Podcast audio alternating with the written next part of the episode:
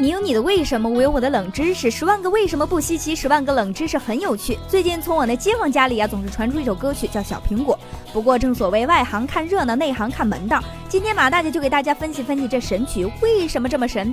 作为非典型摇滚少女的马大姐，觉得这些神曲从音乐的角度上看，其实并不算十分出色，但也不能说这些神曲火的没理由。打个比方，如果说高雅的音乐是不可亵玩的女神，那神曲就是前凸后翘的大妞。虽然长得可能有点俗。可是多数男人就是好这口，所以人们为神曲疯狂，与其说是审美，倒不如说是本能。听一听这些神曲，我们就会发现，他们都喜欢不断的重复其中的一段内容。这其中的原理就在于，无论我们是在听音乐，还是在听别人讲一句话，实际上都是在经受一种心理暗示。而不断的重复可以成倍放大这种暗示的作用，甚至可以完全改变人的信念。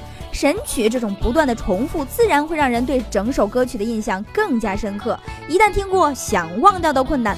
诸多神曲的 MV 当中都会有滑稽的主角，出尽了各种洋相的场景。这除了会使观众开怀一笑，也在无意中满足了人们的一种心理需求。当看到别人倒霉时，我们就会在潜意识里产生一种优越感和一种安全感，甚至还会相应的产生一种惺惺相惜的感觉。于是，滑稽的 MV 自然会使人们更加喜欢这些神曲。因为当年骑马舞的大热，搞得现在没有一段简单又销魂的舞蹈，你都不好意思说自己是神曲。而这些舞蹈之所以受追捧，是因为其好玩又简单，一般人就可以学会。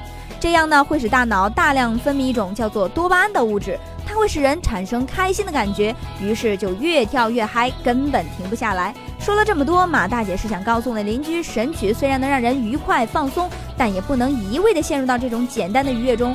我们的精神生活也是需要丰富精神食粮的，这样呢才会更加健康。